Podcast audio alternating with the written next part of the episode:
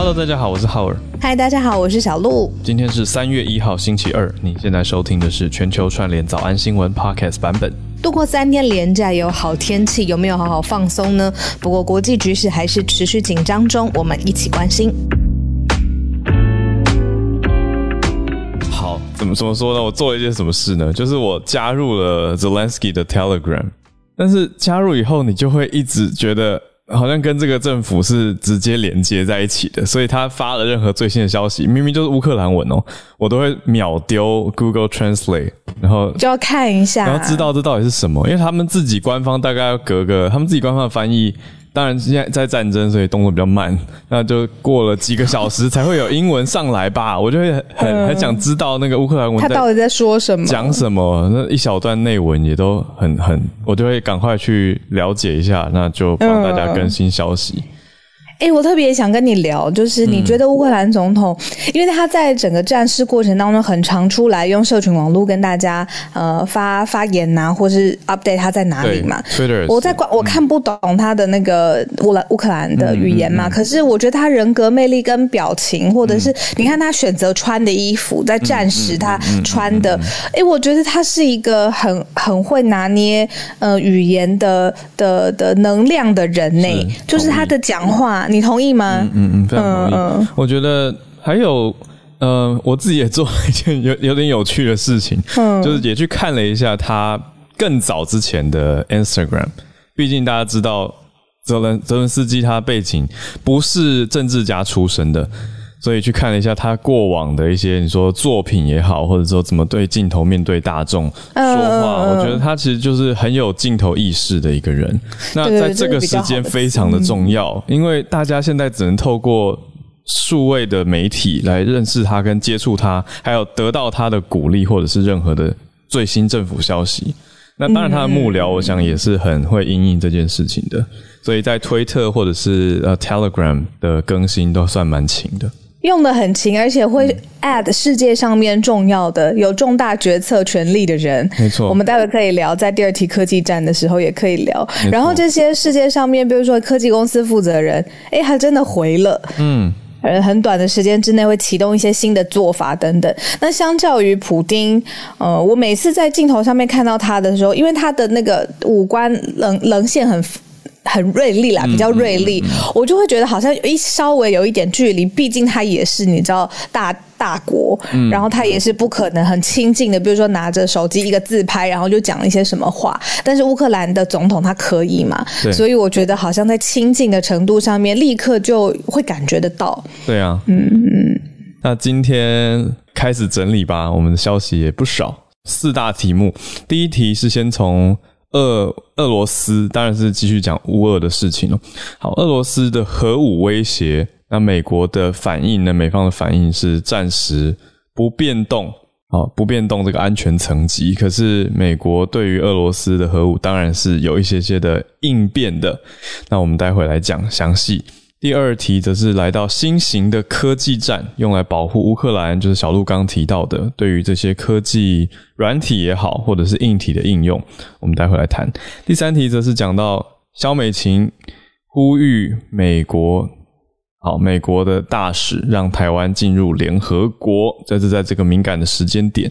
那待会也补充一下昨晚睡前的新消息哦，就是美国总统拜登要派代表团今天来台湾，那外交部已经证实了，三月一号了嘛，就是今天了。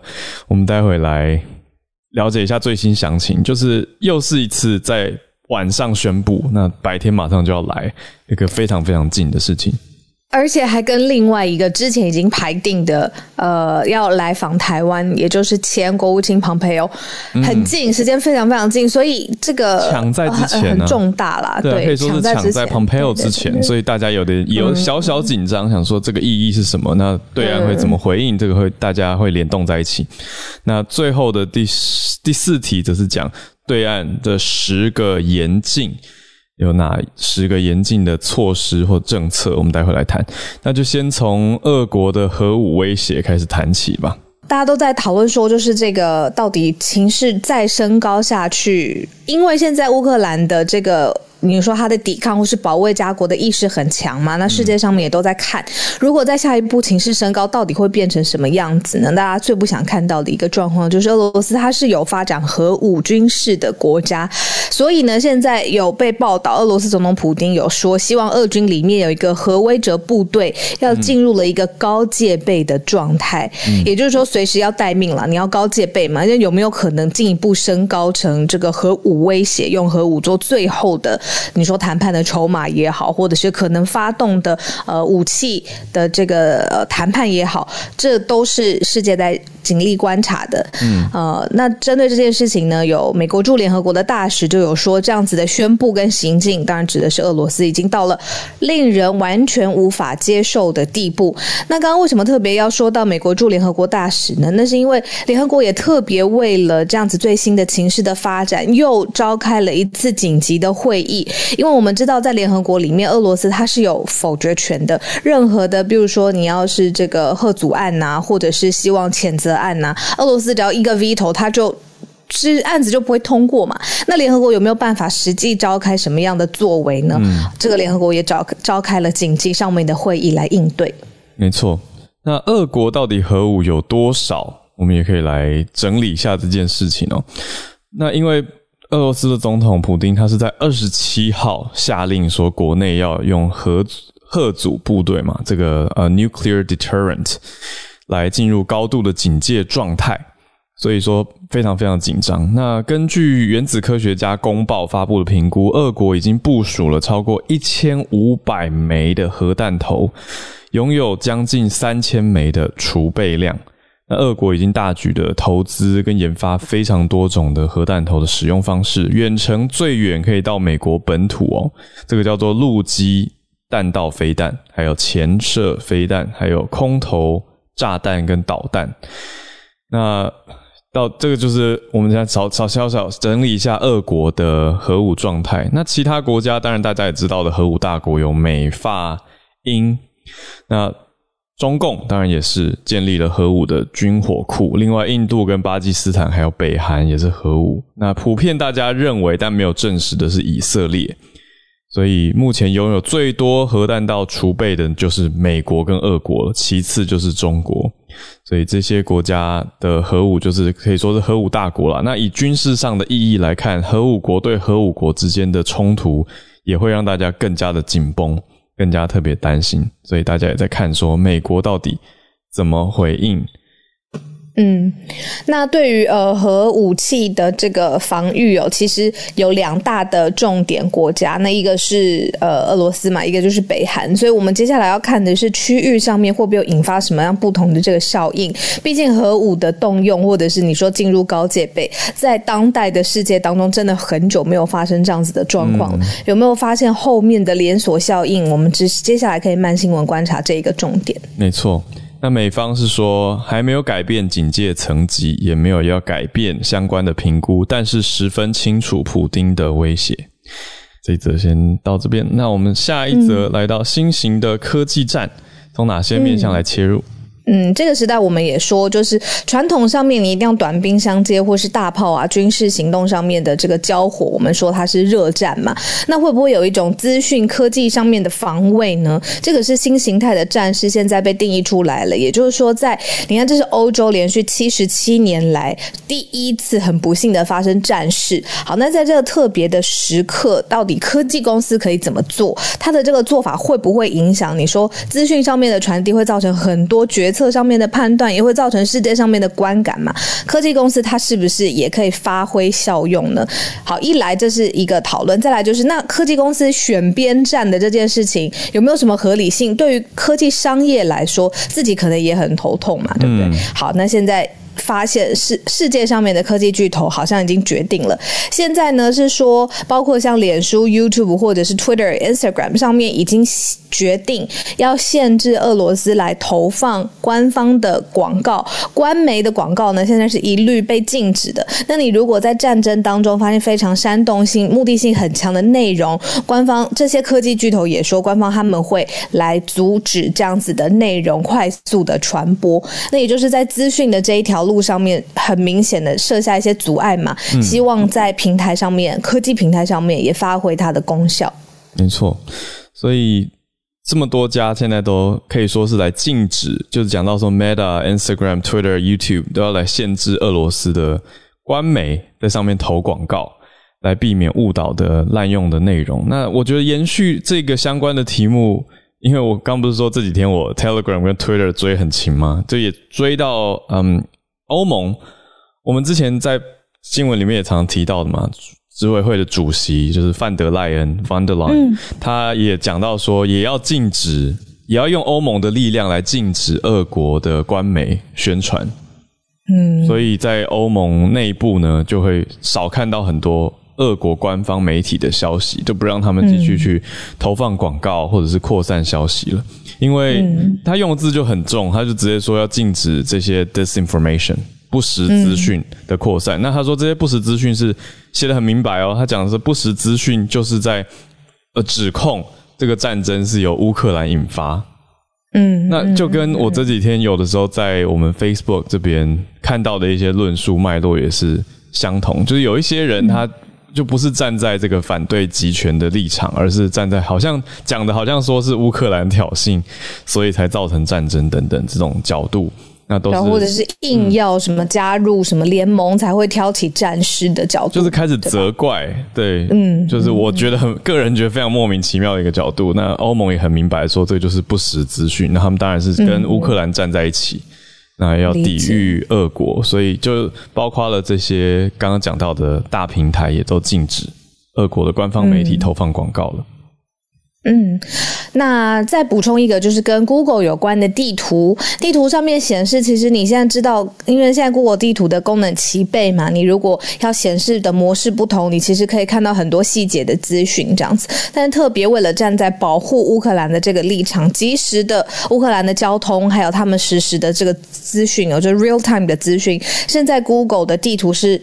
不显示的，它是让站在保护乌克兰这个立场，不会显示最及时的。你说它哪里有伤亡，哪里有这个呃大家的集中的保护的地方、庇护的地方，嗯，呃，甚至是它的兵力现在是怎么样的移动、物资等等，它如果及时显示不好，对，对，所以对，所以现在这个也是站在保护它的立场，是 Google 地图团队做的决定。对，特别是 Google Maps，我不知道大家有没有开过一个图层，是车流量的图层。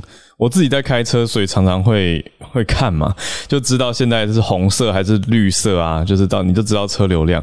他在讲的就是这个图层，因为这个图层会显示这个地方现在是不是有密集的移动或者是交通机具，所以如果显示出来的话，不是等于帮助对战方吗？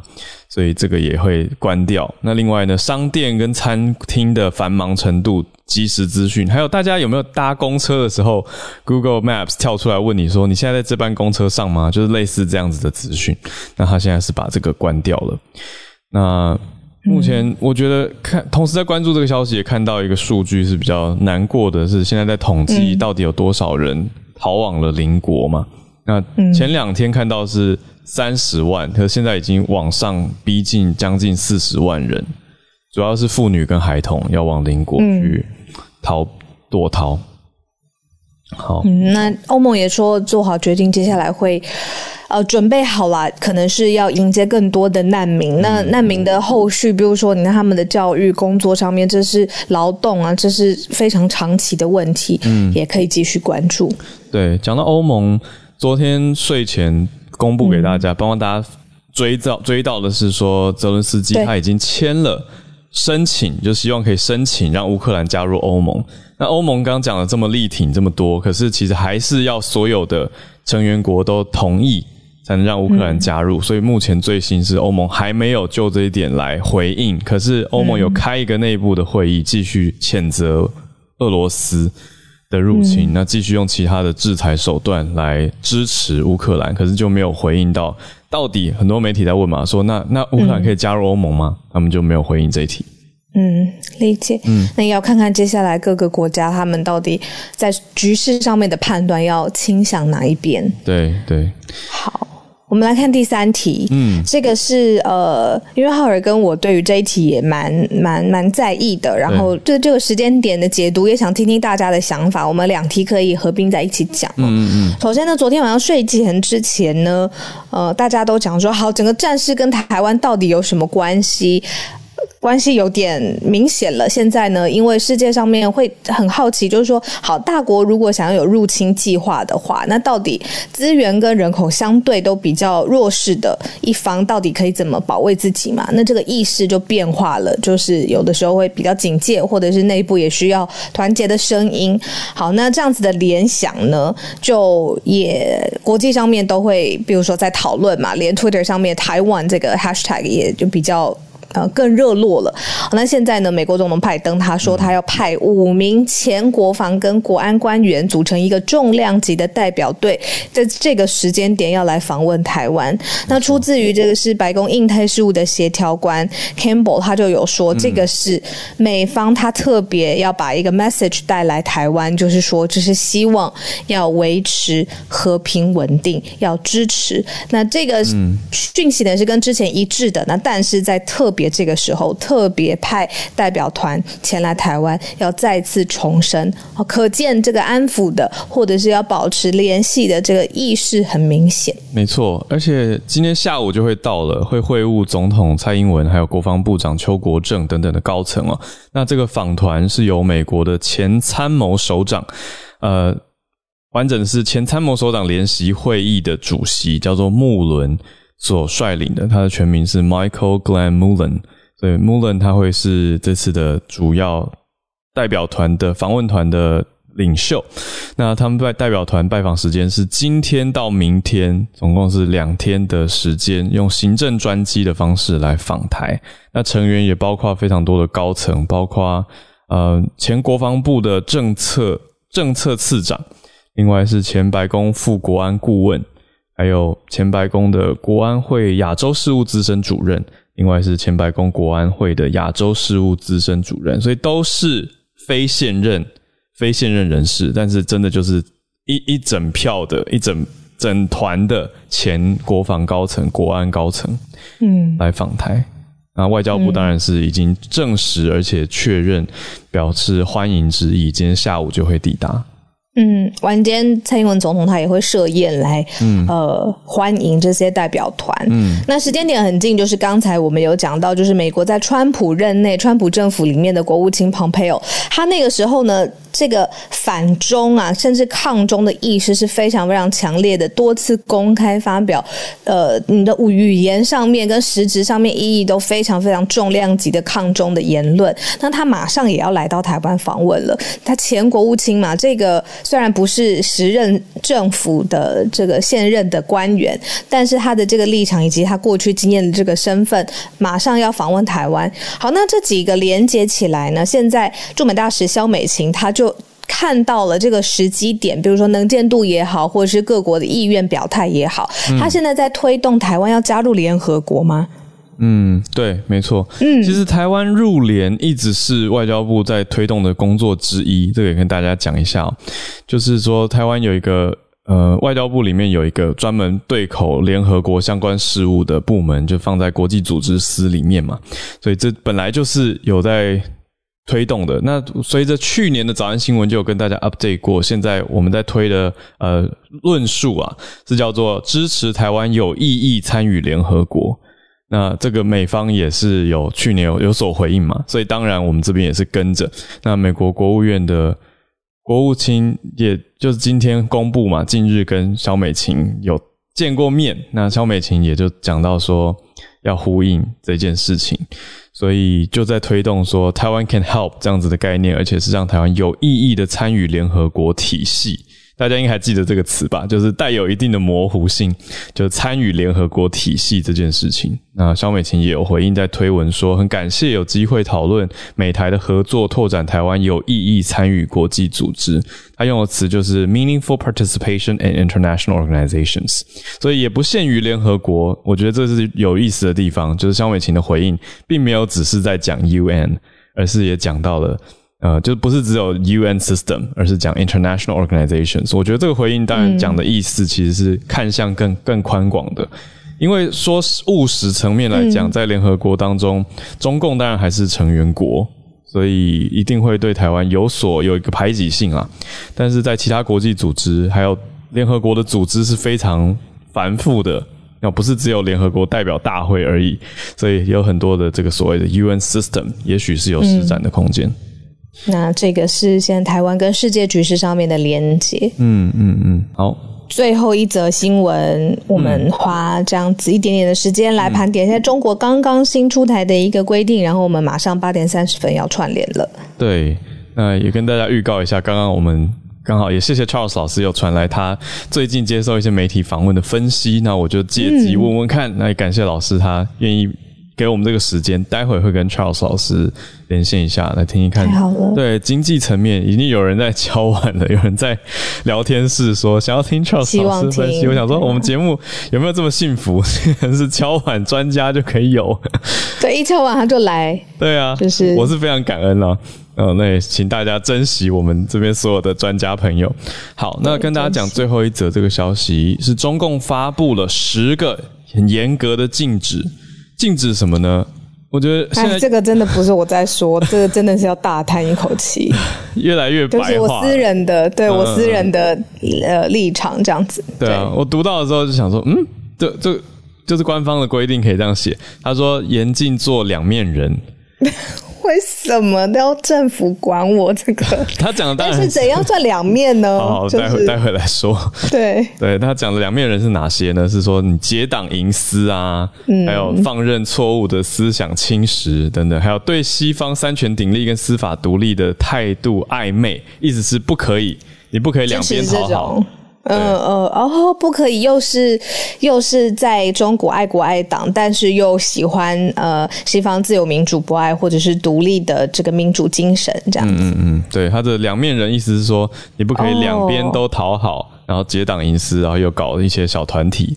那禁止有令不行，就是意思是要遵守所有的官方发布的命令。那有禁止的也要照着禁止。所以有禁不止，就是禁了，但是你却不停下来，却不真的是实施，嗯，真的是蛮白话的哦。他们的就是要听话，简单说就是要听话。我觉得我们下一次在报就会写这个发布第三条禁令，请听话这样子，应该会白话到这种程度了。对啊，就这些其实就是讲说，你说不要干预，就好几条了，我混在一起讲，因为他我觉得原则意思其实都是一样的。他说。不可以不当的来往啊，干预执行司法，不要请托啊，还有不要说情，不要打招呼。他他一直都写的这么明白了。他说也不要、哦、对，不要打招呼，对，不要当司法掮客，然后不要玩忽职守、徇私枉法，然后不要搞关系、人情或是金钱。大搞关系案，这个是它里面的字。对，所以这十个严禁就是划定，特别是针对所谓的政法干警的思想。意思就是说，政治法律方面这些执行层面的人士啊，那就不可以违反这些。意思就是，算是打贪的详细细节，要就是要讲的更更更更清楚、更清明，来避免任何的误会跟模糊的空间。嗯，贪之外，还有就是对。党跟家国的忠心吧，就是说对西方的这个思想不要暧昧了啦，你就是要呃坚决的反对啊等等的。嗯、那这个是中国现在最新出出台的十个严禁。没错。好，那刚也有在这个时间点哦，是嗯嗯对，你说哦这个时间点发布，可是我觉得因为发布的这个比较针对新时代的政法干警。所以其实也不是对一般大众，嗯、但就稍微看一下吧。我觉得当然有有相关联性，因为这个时间点就是看大家看着俄国乌克兰之间的关系紧张，那其实也一直在看中国跟俄国之间的一个来往。因为中国也不是说全面支持俄国，说实话，他有点，他他的联合国已经没有投支持了嘛。那可是他又不加入其他国家的制裁。嗯，所以就在旁边很难了。对，啊、对，那官方他有一点他自己态度两面了。哦哦，哦，我的私人评论，赶、哦、快加一句。对对对，好，吓一跳。好，那我也最后小回应一下，有人有听友，谢谢你传了纸飞机来说，入联，台湾入联跟有意义参与联合国是不一样的吧？当然不一样，所以刚刚才花那么多时间跟大家说啊，对，就希望大家可以理解。因为像昨天我看到 Charlotte 写了一篇嘛，就是讲到说叶老师有参与一个汉超老师的讲二二八历史的房间，然后里面就很多很多的感叹，我读的是很激昂，然后我最后就回了一句说：“Peace and justice are earned, not given。”就是现在的一切是得来不易的，结果就有人误读我英文的意思，就以为我在谴责受害者。我想说，怎么可能？就请大家不要误解。呃，所以小小回应一下。那我们就来串联的时间，看到 Bernard 关注到日本东京都发布了同性伴侣制度草案，哇，这个保守的日本有这样子的作为，蛮新的消息。谢谢 Bernard 的关注。二月十四号的时候，在日本的东京都就发。布了东京都的伴侣宣誓制度，Tokyo do Partnership Sensei Sedo です。然后，然后呢，就是他其实也是追溯到上一年十月的一个民调，然后就对于多元性别的认识跟必要的资源措施等等，嗯，然后就结果呢，就有七成，大约七成的受访者就认为呢，呃，实施同性伴侣制度是必要的资源措施，嗯，所以就呃十二月的时候呢，东京都的知事小池百合子了，就那个时候就说，就为了促进市民要多接纳就是多元的性别，所以要减，也是要减轻在呃同性伴侣在生活中就一些一些困难。然后在十二月的时候，就是说，呃，在二零二二年的四月的财政年度开始就会开放这个同性伴侣制度。这个同性伴侣制度也是呃日本的四七个都道府县。里面就第六个有宣布同性伴侣的地方政府，嗯，然后这个同性伴侣的制度的草案呢，就是就是的目的呢，就是有在东在东京，呃，这一个同性伴侣如果在其中一个人是在东京居住，双方已满成年，然后其中一个人在东京上学或是工作，住在东京。所以可以就可以去申请成成为同性诶同东京都的同性伴侣，你要成为同性伴侣之后呢，双方就可以比就可以再有一些呃彼此签署手，比方说手续同意书啊，或者那种工作地有一些家属的福利的，就可以当做是呃一个呃就是伴侣的身份去可以去申请。然后另外也是因呃就是为了东京都也是为了避免就是呃个人。非自愿的公开的形象，所以就是可以呃在网，所以从网络的方向去登记成为同性伴侣，所以这这个也是第一全国第一次可以有地方的政府可以全程可以在网上去申请同性伴侣的制度。嗯，这个草案呢，就是二月十四号公布的，所以现在在公众咨询当中，所以直到三三月三十一号，所以在呃东京的朋友们，所以如果你们想要分享、发想、发想你们个人的意见，可以去呃在呃东京都的政府去呃公发表你的意见。在这个呃结束这个公众咨询结束之后，大概六月份的时候，就会在议会里面提交，就是呃。一个叫《人权尊重条例》的修正案，在那个时候就把这个制度会放上去，嗯、并且预定呢，就是今年的秋季呢就会正式上路了。以上就是我的分享，谢谢。蛮有进度的，谢谢 Bernard。秋天，好，那我们继续来连线到加州，特别邀请 Charles 老师，谢谢老师今天拨空上来，国际经济的角度，总体经济。分享一下，就是有关于这个制裁的啊，就是经济制裁的一些嗯呃后续发展。那从呃其实战争也不过才发生，从上个礼拜四发生的。对。那欧美国家就是有不断的很多的经济制裁。那这些经济制裁里面最强大的，大概就是礼拜六公布的，就是把俄罗斯百分之七十的银行机构剔除在这个 SWIFT，就是这个叫做环球银行金融电信协会。还有一个结算系统之外，嗯，那这个决定就是呃 G7 国家一致支持的。那我那时候就觉得这个国这个规定，这个决定其实是对俄罗斯的算是很很最强力的一个、嗯、对的制裁。那果然卢布在这个呃就是俄罗斯的货币，他们在这个周末就贬值百分之二十以上。嗯，那今天的汇率其实已经比战争前跌了大概三成左右。嗯，那其实卢布在历史上一直是跟着这个政治动荡不断的动荡啊。那俄国有个笑话，就也是有点无奈，就说一个卢布可以买什么？那答案就说可以买半个卢布，就 在问这个问题的时候，卢布又贬一半了，对，蛮幽默的，其实好伤心，对，很难过，带带着眼泪的笑话，嗯，对，其实很多人就把这个 SWIFT 这个系统称为这个啊金融核武器，就是说，其实我觉得一点都不为过，因为这个制裁造成的冲击。这和破坏其实很相当的大，而且是不可逆的。嗯，那这个嗯，这个系统我稍微解释一下，这个系统其实它是位于比利时的一个一个交易平台。嗯，那可以说是所有国际贸易的一个基础，包括这个国际间的银行的交易啊，和进出口啊，所有财务往来。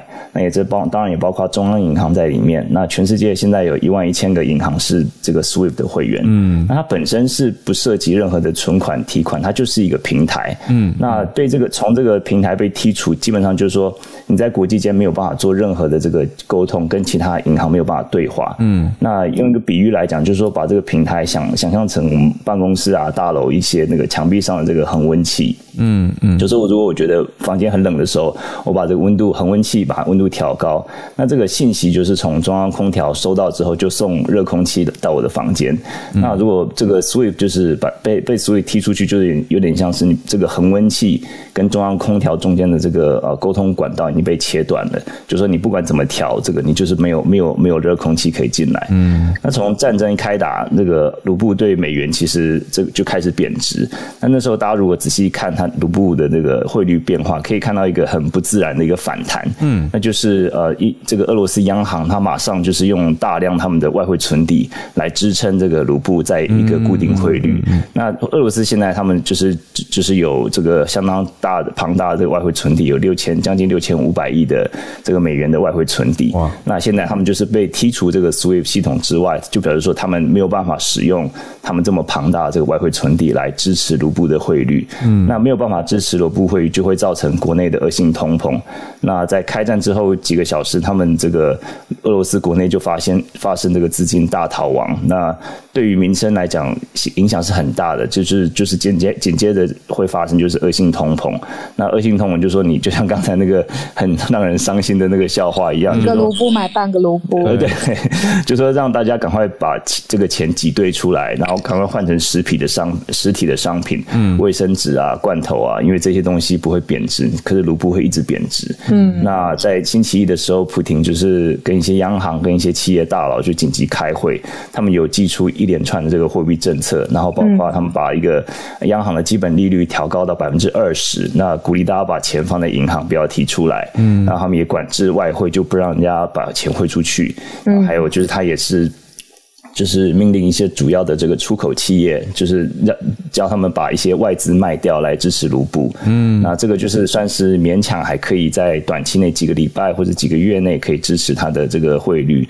但是我认为，就是说，其实是比较像是螳臂挡车吧。就是说，一个国家面对一个整个世界的制裁，嗯，那现在就是说，他们的恶性通膨和他们的动荡是是没有办法避免的。那接下来就是看这个经济重挫有没有办法让普丁这个回心停下来。因为对，因为二零一四年其实有类似的情况，就是他们这个呃入侵这个克里米亚的时候，这些类似的这个经济制裁，当然那时候并没有把他们踢出 SWIFT，可是呃这个类似的制裁都没有办法让他回心转意，那现在已经开始谈判了，所以说就是我们所谓的这个 plan for the worst, hope for the best，嗯，呀，就持续观察吧，那持续为乌克兰祷告。嗯，我自己老师请问，哦，两个都很快很快一个，很快一个，就是 SWIFT 是就是我们要做跨国汇款的时候，我们在想同一件事，就是每次都要输入那个 SWIFT code。就是同一个意思吗？就是因为那是一个代码，是不是？对，就是代码，就是所以你知道他，你只要只是要他的会员，你就是有一个，有些是数字，有些是英文字的代码，就是你就是表示这个银行是这个 SWIFT 的会员。嗯，那在俄国，其实，在发生战争之前，他们曾经在二零一四年就是已经有啊、呃、做足了很多的准备，他们希望能够有一个一个尝试建立一个新的一个系统，金融系统，然后来替代 SWIFT，它叫做 SPFS。然后，嗯，就是他们这个替代方案其实效果很不彰啊，在开战前只有十多家银行使用这个 SPFS，然后可能有些是中国的，有些是伊朗的，嗯，那相较起 SWIFT 的一万一千家银行，当然是没有办法相比，嗯那就比如说它帮不了太大的忙，嗯，那现在等于是他们还是有一些经济的武器啦，来经济的盾牌，应该是说来抵抵挡制裁啦，那就是他们的石油和天然气。嗯，目前还没有宣布禁运嘛。嗯，那这个石油和天然气，如果你把它想成是一个一个流量，然后就是这个 flow。那如果说你是把这个呃他们的外汇存底当成存量 stock，嗯，他们现在没有办法支取这个存量，嗯，可他们还是有这个流量流量进来，嗯，那不过他们目前已经算是元气大伤了，嗯，那真的是接下来就要看普丁他愿不愿意这个，嗯，就是有没有台阶下，或者说他愿意到底是要达到怎么样的目的，嗯。因为蛮明显，好奇了。再问老师最后一题的，就是说，俄国它也当然会在金融方面，现在既然被 SWIFT 踢出来了，它就必须要找一个替代。那相对比较可行的，似乎是往中国这边去靠拢，因为中国有一个人民币跨境支付系统，是二零一五年开始运作，那它也在用在中国境外金融机构做跨境的人民币结算嘛。那可是这个对俄国的帮助似乎应该也有限，而且。那老师怎么看呢？就是说，俄国他是不是会来找中国帮忙？可是中国的态度又是怎么呈现？我觉得在贸易方面，中国还是持续的支持俄罗斯，因为俄呃，中国和俄罗斯基本上是呃彼此的第一大的这个。啊，中国是俄罗斯第一大的这个贸易国。从过去这个俄罗斯这个跟西方世界啊，就是打交道之后，就是从二零一四年之后，他就慢慢把重心转向中国。嗯，所以中国现在是他最大的出口目的国。嗯，那现在就是战争发生之后，他还是持续在啊跟他们买一些就是呃粮食啊，甚至小麦啊，或是一些啊石油、原油这些都还是在持续进行。嗯，所以在这个实质上，当然是可以提供啊，像是一个一个缓冲了。嗯，不过就说。说呃，就他们的这个国内的一些这个，不管是外汇存底啊，或是这个汇率啊，我觉得这帮助是相当有限的。嗯嗯。那我觉得中国现在等于是也是一个进退两难啊。嗯。一方面，他也没有办法，嗯，他如果支持俄罗斯，就好像。背叛他们的这个外交的这个核心原则嘛，就是说他们国家主权这个神圣不可侵犯。嗯，那如果说支持俄罗斯，也让中国的这个盟友俄罗斯 呃呃，如果支持乌克兰的话，就让俄罗斯觉得感感到背叛嘛。所以说他目前的情况是是有点两面为难了。嗯、那不过他们在经济方面，在实质方面还是有继续在跟俄罗斯在、嗯、啊在进行交易的。嗯嗯，对。哎好，非常感谢老师，谢谢 Charles 老师。那我们再继续连线到马来西亚的记者朋友 Benjamin。这几天就是俄罗斯攻打这个乌克兰的新闻嘛，那也看到其实呃南华早报报道，其实马来西亚给这个外交部，就是呃驻乌克兰的这个马来西亚驻乌克兰的一个大使馆错误的情报说，俄俄罗斯不会攻打这个呃乌克兰，所以他们当呃。发生真的发生呃进攻的时候，他们是仓皇仓就是用仓皇的逃出这个呃乌克兰。那目前掌握到的消息是说，他们已经他们是开车哦，就是一路开车从基辅逃离到这个呃波呃已经到了波兰。所以首相他们就是在看到这个新闻过后，就马上说，其实他们没有没有提供错误情报，而是在秘密进行，就是所谓的秘密进行呃行动，来帮助呃当地的马来西亚人跟外。交使节来逃离的，那无论如何，就是呃，这个这走向这方面的这个呃声明，就引起了呃在野党、反对党跟呃前外交大呃前外交部的那个部长的这个不满，那就有就有一些呃抗议，而且。什么？马来西亚政府在对于这个俄乌开战这个方面的声明也是不汤不火，就是没有没有强烈的谴责俄罗斯这个行为，呃，进攻的行为。嗯，那就是呃，这这个这样的方面，其实引起了呃反反对党，就是说，其实呃，俄罗斯其实也有对马来西亚造成呃破坏。如果大家还记得的话，就是二零一四年的时候，哎，二零一四年的时候，呃，马马来西亚一辆航空航空班机 MH 17就是遭到这个俄罗斯的这个呃飞毛举导弹来打击。啊，击落的，所以在乌克兰边，呃，乌克兰的境内，嗯，所以其实他们就说，马来西亚应该要强烈的谴责这个俄罗斯的这个进攻行为，可是政府这方面却没有任何呃明确的表态，嗯，引起了这边呃外交使节还有就是呃反对党议员的不满，嗯嗯嗯。嗯，谢谢 Benjamin 带来这个马来西亚的角度，真的是从台湾比较。没有去揣测到的，可是现在讲完非常，你你的分享完非常可以理解，就像是刚刚提到二零一四年这个很悲惨的事情，那其实对马来西亚人的牵动来说，看着这个事情的态度跟想法也一定都是不一样。谢谢。其实，嗯，其实整个东南亚的话，目前只有整个东盟国家只有两个国家有对。呃这个俄罗斯的行为有明确表态，就是印尼跟新加坡强烈谴责这个呃新加呃这个俄罗斯的这个行为。嗯，可是其他东盟国家都是呃。说要要要和平啦，就是没有没有谴责到这个、嗯、呃俄罗斯的这个进攻行为的。嗯，嗯，对，昨天也有看到新加坡的消息，呃，印尼原来也是。谢谢 Benjamin。对啊，其他国家都比较沉默一些些。好的，那我们再继续连线，来到很久不见的躺平教主。嗨，嗨，好。这则新闻是今天啊《纽约时报》的新闻，它的大体意思就是。国际足联就世界上主要负责制裁足球这一块的这一个组织，呃，对俄罗斯国家队采取了禁赛，并将呃俄罗斯国家队踢出世界杯预选赛。也就是说，呃，如果目前的局势得不到解决，俄罗斯国家队将无缘今年在卡塔尔，也就是 Qatar 这个国这个 Qatar 这个国家呃举行的世界杯。然后，俄罗斯成为了呃世界历史上第一个被取消参赛资格的上一届呃世界杯的主办国。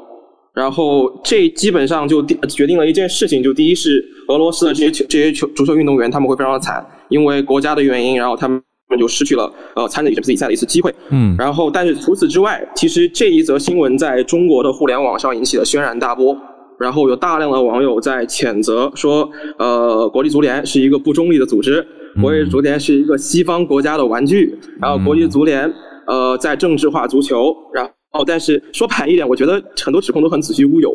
首先，我们先得明白，国际足联它本身是一个非政治缔约组织，嗯，呃，它不需要保持绝对的一个中立，因为它从来也没有说过自己是绝对的中中立。它有二百一十一个成员，然后这二百一十一个成员不都是以国家的形式来参加这个国际足联的，很多是以体育协会，例如像我们看英国，它有三个，然后有威尔士、有英格兰、有苏格兰，然后但是能确定的一件事情就是，它成员的数量。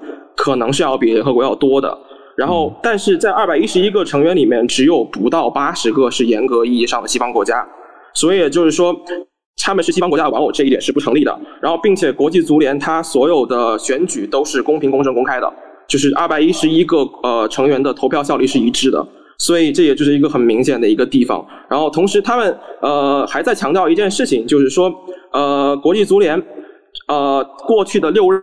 主席里面只有一位是非西方国家呃出身的，但实际上，如果我们看国际足联一百一十七年的历史，近半数的成员是在过去四十年才加入的。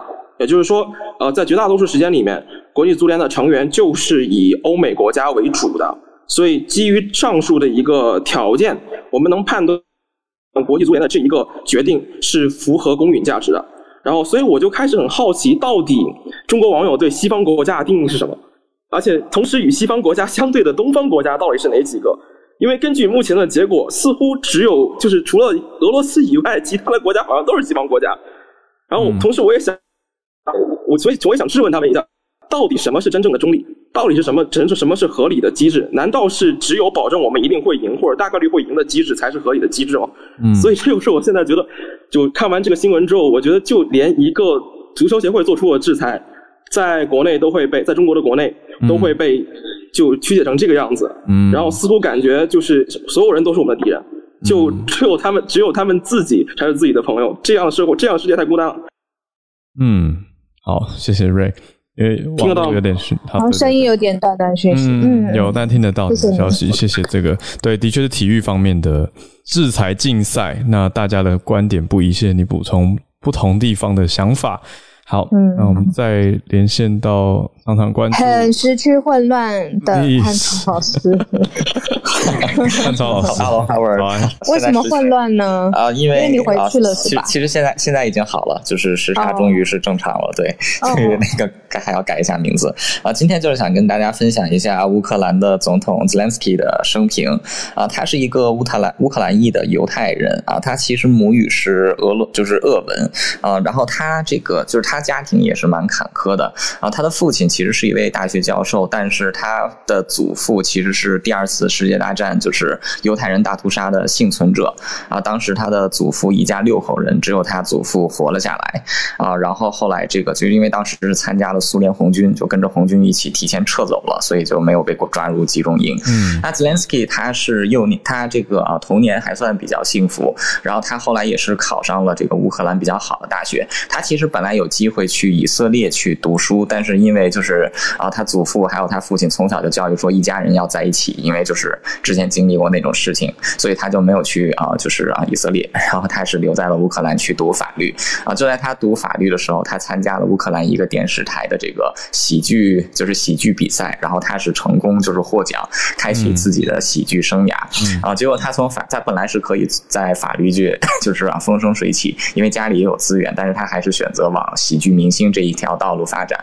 那他也是陆陆续续参与了一些乌克兰比较有名的喜剧，比如说《Life in the City》，还有他的这个续集啊，《Life in the City Two》。那他是在二零一五年的时候，就是他和他自己的喜剧团队啊，就是设计了一部新的啊，就是喜剧连续剧，就叫做《人民公仆》啊，《Civil Servant》。那他在里面是饰演一位高中这个国中历史教师，然后阴差阳错的成为了乌克兰的总统。然后这一部剧在乌克兰是引起了非常大的回响，因为一方面他是批评这种就是亲俄的分离主义，另外一方面也抨击乌克兰的这种极端的民族主义。嗯，那因为他是跟时事 时事直接挂钩，就包括空想了跟俄罗斯跟俄罗斯要爆发的战争啊，就是 有点虚拟，有有点这种平行世界的感觉。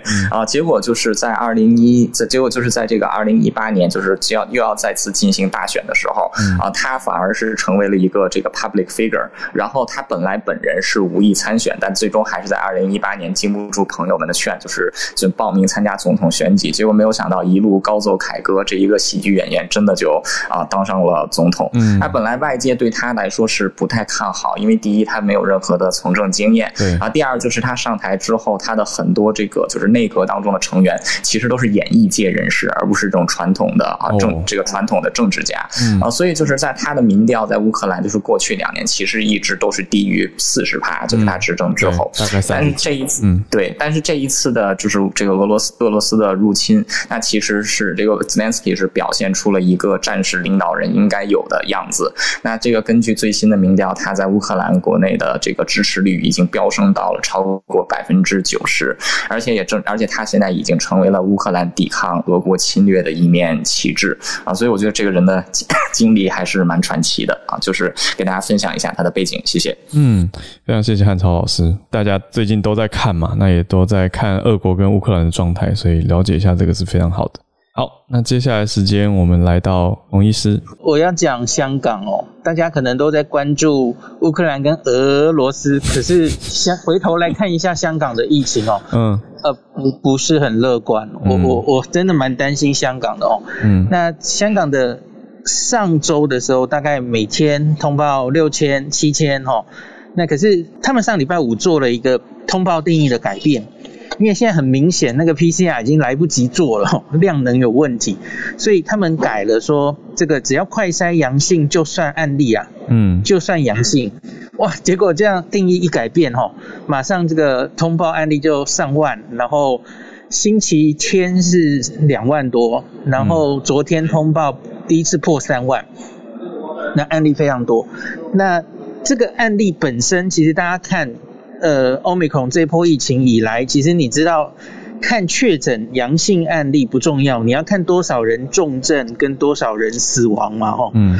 那我觉得看这里也非常不妙，因为亚洲的这一波，吼，就亚洲很多在新年或是农历年以后，这个 Omicron 的疫情延后于欧洲、美洲，吼，那来了一个高峰。可是目前你去看，以人口比例那个。死亡的人数哦，嗯，香港其实才七百五十万人，那可是他这样人口校正之后哦，他通报死亡的案例数，还有那个致死率，其实在整个亚洲里面现在就是忽然窜起来，嗯，死亡的人数非常多哈，现在这一波疫情就是 Omicron 以来的这一波疫情已经死了六百三十六个人了，非常多哦，嗯，那。到昨天是大概通报了接近二十万人，已经十九万喽，在这呃就短短两个两个月，已经快二十万。嗯，香港过去两年呐、啊，在第四波疫情、第五波疫情之前，也不过一万多例确诊，现在已经才两个月就已经快二十万了哦。嗯，那这样子死亡率、致死率算起来大概是千分之三。嗯，因为大概六百多人嘛哦。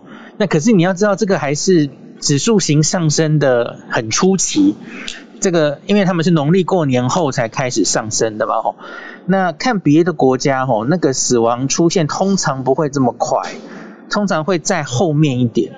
所以我我自己很担心的是，看香港的这一批死亡的人数人群，主要都发生在六十岁以上，没有打疫苗，然后是在安养院哦。嗯，这一批香港在安养院里面的群聚感染非常非常严重。嗯，那在星期天的那个记者会，他们有详细把这个前面的四百。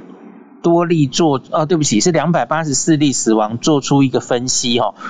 那九十一 percent 的人都是没有完整打过两剂疫苗的人哦，非常高，只有、嗯、非常高非常高，嗯，只有九剂是九 percent 是完整打了两剂疫苗，嗯，然后另外有十 percent 左右是只打一剂，嗯，所以大概就是有八成是一剂都没有打的哦，嗯，那这个七十岁以上的致死率尤其高哦，那可是。我们指挥中心上礼拜五也有分分享这个香港分析的资料哦，就是提醒大家疫苗还是很重要哦。如同我跟大家讲过这个英国的分年龄致死率，然后有没有打疫苗的差别，然后香港也做出香港的数字，我觉得这很重要，因为。这这就跟我们几乎是同文同种哦，人种一样，大家可以参考一下。而且这里讲的两剂疫苗，其实它没有去分呐。香港主要就是 BNT 跟科兴了哦。那它这里是以抓两剂来看，所以其实有两剂就已经有一定的保护作用哦。嗯，六十到六十九岁，呃，没有。完整接种疫苗致死率是零点一五 percent，打了两剂是零点零二 percent，可以降七点五倍。嗯，那七十到七十九岁呢？未未完整接种，哎，七十到七十九岁比较高了，一点零五 percent 的致死率，打两剂可以降到零点一一，哦，降九点五倍。那八十岁以上，香港是打得非常不好的一群人哦，那这个致死率跳到四点三三。那打两剂可以降到零点二七，这个降了十六倍，差了非常多。那所以，我就是香最近很多香港的朋友写私讯问我，那个疫苗到底该怎么选啊？哦，嗯，我也这里简单的、很简单的给大家讲，因为香港其实只有 BNT 跟科兴。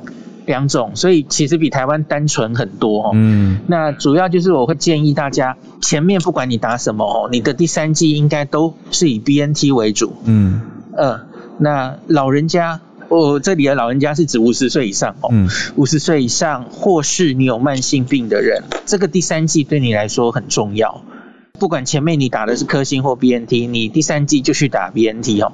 嗯，那我不是很确定可不可以，就我的家人在香港或是我自己的话哦，前面我假如打了科兴的话哦，我可能会当没打过，我就 BNT 直接再打一轮，可能比较好，因为看起来综合抗体的效果哦不是很好，不是很高哦。嗯，对，我可能会 BNT 重新再打一次会比较好。嗯。我我指的是五十岁以上哦，年轻人我没有觉得一定需要这样哦，嗯，因为就是我们都知道现在 Omicron 的时代，其实防感染的效果已经不是那么好了哦，嗯，那年轻人本来致死率就低吼，都是万分之几的几率，三四十岁的这些人，我觉得没有一定很大的必要，非得打第三剂不可了吼，嗯，那最后就是小朋友。